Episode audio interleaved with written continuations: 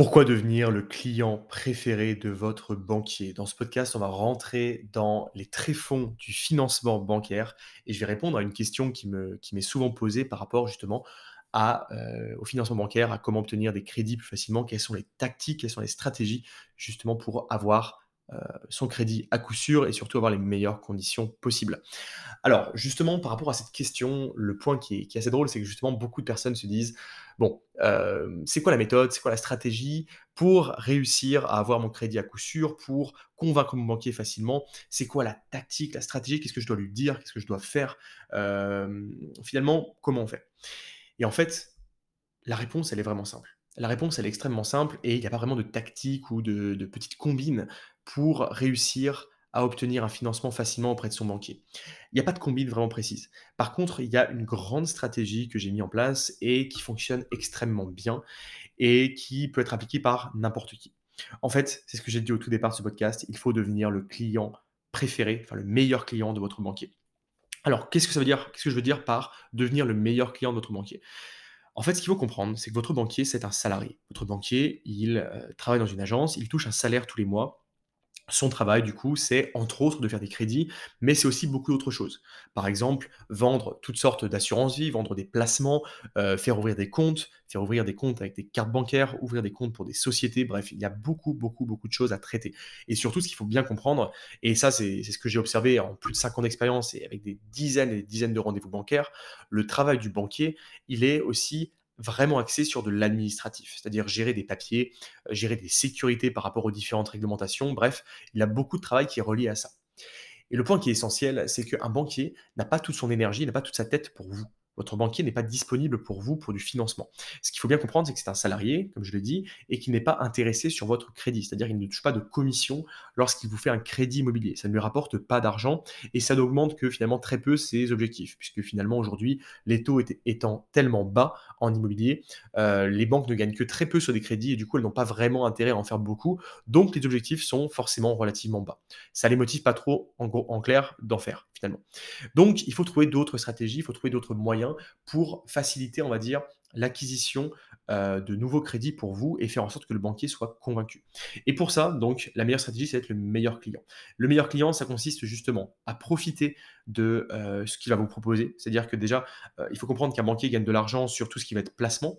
Donc, si votre banquier vous propose différents placements en l'échange, par exemple, d'une facilité pour votre crédit, bah, c'est déjà une réflexion qu'il faut avoir se poser la question, est-ce que je peux du coup euh, aller dans son sens, lui donner quelque chose, avoir un rapport gagnant-gagnant pour que derrière j'ai aussi mon crédit euh, sur mon, bien immobilier? Par exemple, votre banquier vous dit, OK, bah, est-ce que vous seriez intéressé par une assurance vie? C'est vrai qu'aller dans son sens et être OK pour créer une assurance vie, ça peut vous faciliter l'obtention d'un crédit derrière. Ça, c'est un point qui est vraiment essentiel.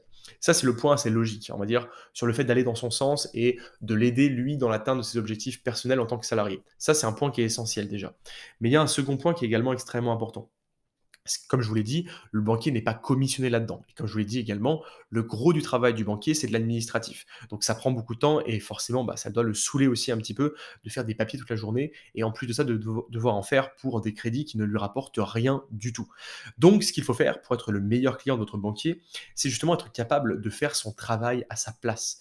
Et je pense que tu as déjà vu euh, bah, le, dossier bancaire que je propose, qui est un dossier bancaire euh, professionnel que j'ai créé, qui, est le, fruit d'années et d'années d'expérience dans le financement et qui a été designé entièrement par bah, un professionnel du design, une personne qui a vraiment une pointure dans ce domaine-là.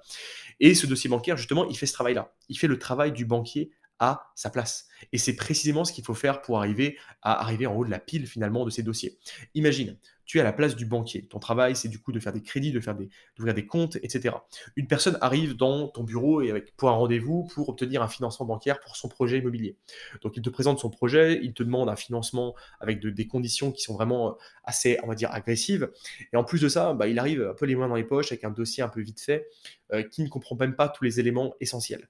Toi, ce qu'il faut savoir, c'est qu'en tant que banquier, tu es obligé de reprendre tous les éléments et de faire toi-même un dossier pour le transmettre à ta hiérarchie, donc à ton directeur d'agence ou ta directrice d'agence, ou même à une commission de contrôle des crédits. Donc en fait, si euh, le client ne le fait pas, si ton client ne le fait pas, en tant que banquier, tu, dois, tu vas devoir le faire toi-même et envoyer tout ça en, en vérification. Et ça, c'est un travail vraiment énorme. Et donc finalement, la personne qui arrive avec sa demande de crédit, qui n'apporte même pas les bons éléments qui oublie beaucoup de choses et qui en plus te demande de faire un, un dossier, puisque c'est le cas, est-ce que tu vas la favoriser? Je pense que la réponse, pour toi, elle est évidente tu ne vas pas favoriser cette personne qui ne t'aide pas dans l'atteinte de tes objectifs, puisqu'en plus, ça ne te rapporte rien. Donc deuxième solution maintenant, enfin deuxième option, une autre personne arrive le même jour dans ton bureau et elle t'apporte un beau dossier bien propre avec tous les éléments que tu n'as plus finalement qu'à transférer finalement à ta hiérarchie pour obtenir l'accord sur le crédit. Forcément, cette personne-là, tu vas la valoriser. Elle t'a facilité le travail, tu auras plus envie de travailler avec elle. Finalement, ça va être ton client préféré. Voilà. Et ça, c'est le point essentiel que je veux te faire passer aujourd'hui. C'est qu'aujourd'hui, si tu veux faire passer tes demandes de crédit plus facilement, si tu veux réussir on va dire, à obtenir les faveurs de ton banquier, euh, tout en étant, on va dire, euh, bah, tout en, en, facilitant son travail finalement et en proposant des projets de qualité qui vont aller dans ton sens, tu dois faire une partie de son travail à sa place. Tu dois faciliter son travail et tu dois lui rendre la vie plus facile.